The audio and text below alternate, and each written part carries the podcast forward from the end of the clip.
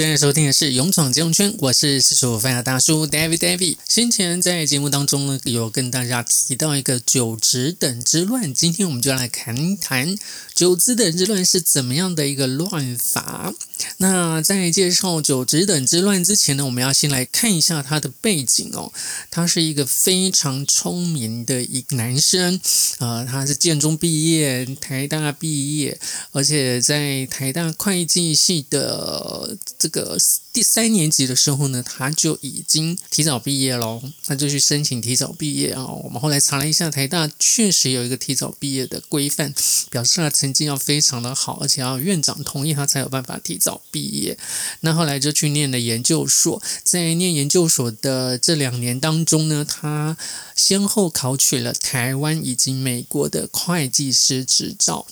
所以可以说是一个相当。优秀的一个同仁，所以其实如果说我们有这么好的同仁，我们的业绩啊，或者是我们分行的事务，应该会处理的很好。但是既然会被我们说成是九子等之外，想必又有一些高超的地方，我们持续的听下去。那他取得会计师执照之后呢？其实他是在会计师事务所里面工作。那他的父母亲呢，因为都在银行工作，也就会劝说他呢，看看要不要考虑转到银行来工作。那后来呢，呃，我们的银行呢有在招考个储备派外人员，因此呢，他就考进来的银行，跟他的爸爸好像是同公司。然后呢，接下来因为在考取的派外人员之后呢，通常国内都会有。一年的训练，后来他就被派到了金边来做实习。那由于他的能力非常强嘛，加上他有会计师执照，也由于呃金边地区的税务比较繁忙，所以两个月的实习过后呢。就被破天荒的直接轮调到海外，直接转成正式人员，那专责呢负责税务的研究啦，以及报表自动化这两项工作。那在我还没有派过去之前呢，他还有兼受性的一些。呃，业务复合，那也由于他呃在跟咨询人员在沟通的时候，发现呢，他们城市修改会比较慢，因此他就设计出了很多的 Excel 表来加快报表的编制以及查核呃过往的这些会计账务啊，重新的审阅。不过呢，报表的编制也不可能他一个人做嘛，因此也会分派给当地的员工来负责做一些编制。不过呢，因为他设计出来 Excel 表呢，其实需要运用到很多的函数，这些函数其实对不熟悉 Excel 的人来讲呢，恐怕就会是一个很困难。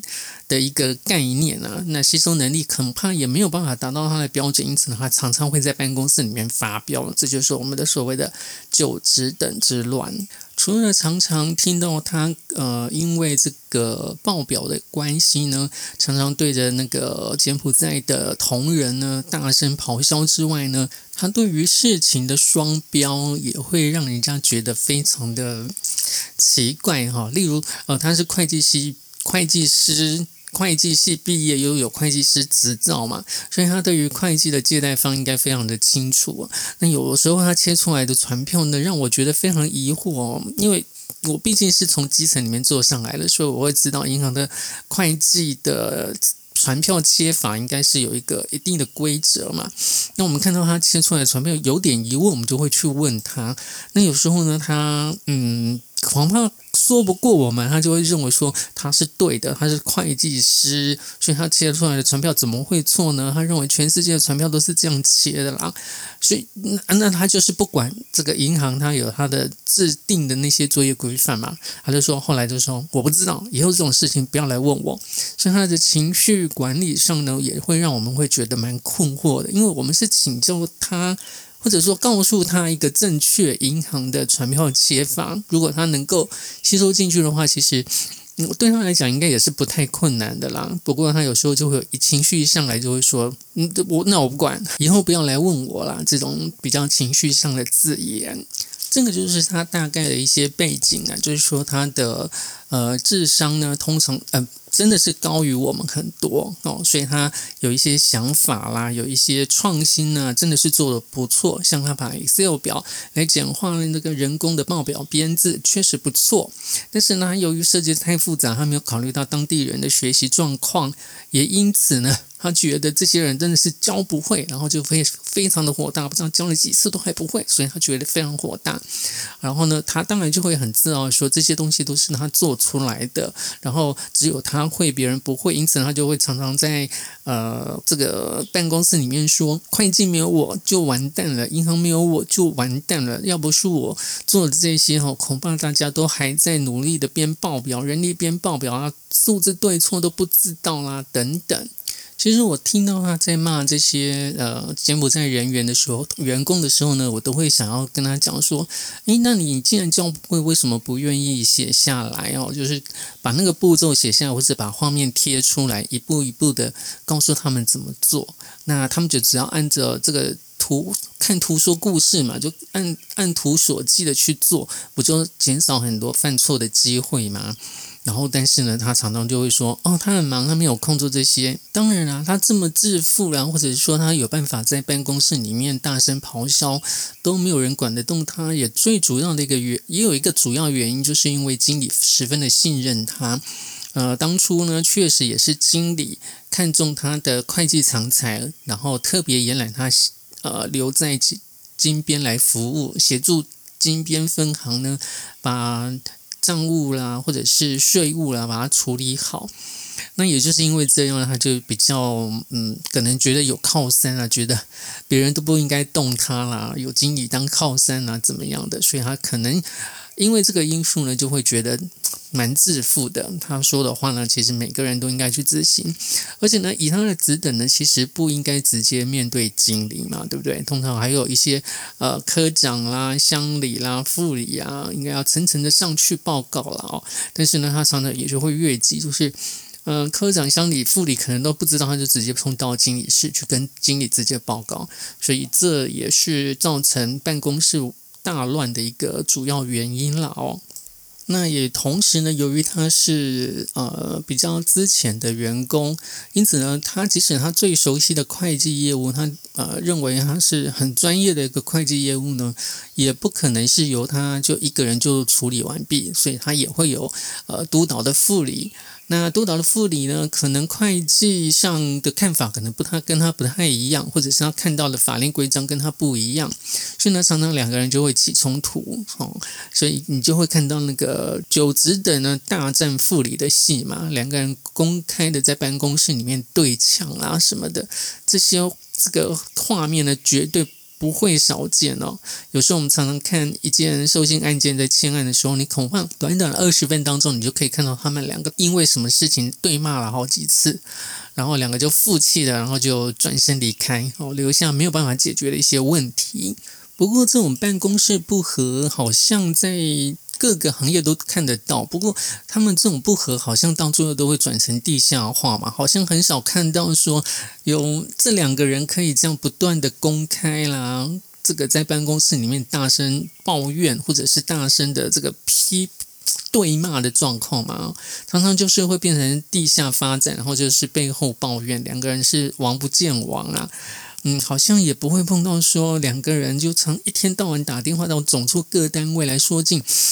对方的不好啊，怎么样怎么样，或者更进阶的是，呃，很酸的说，我只是小小的走之灯，我不知道啦。那大大的会计主管都不用负责的哦，快大大的会计主管又逼走了一个行员了，直接在这个当地行员的这个面前说副理的坏话，好像这种办公室文化好像也是蛮蛮少见的哦。不过所以我就在金边遇到了，真的是大开眼界。那听到这里，可能大家会觉得很奇怪哦。他并不是一开行的时候，九子等就已经被调到金边去做会计账务嘛，对不对？呃，那之前的会计人员都跑到哪里去了？应该有比他更熟悉呃金边税务的嘛，对不对？嗯，对，没有错，确实以前呢也有一个非常资深的呃当地的会计行员。那负责的账务也做得还不错。不过他到了之后呢，由于他脾气比较随性，所以很快的这个资深的会计人员就被他逼走了。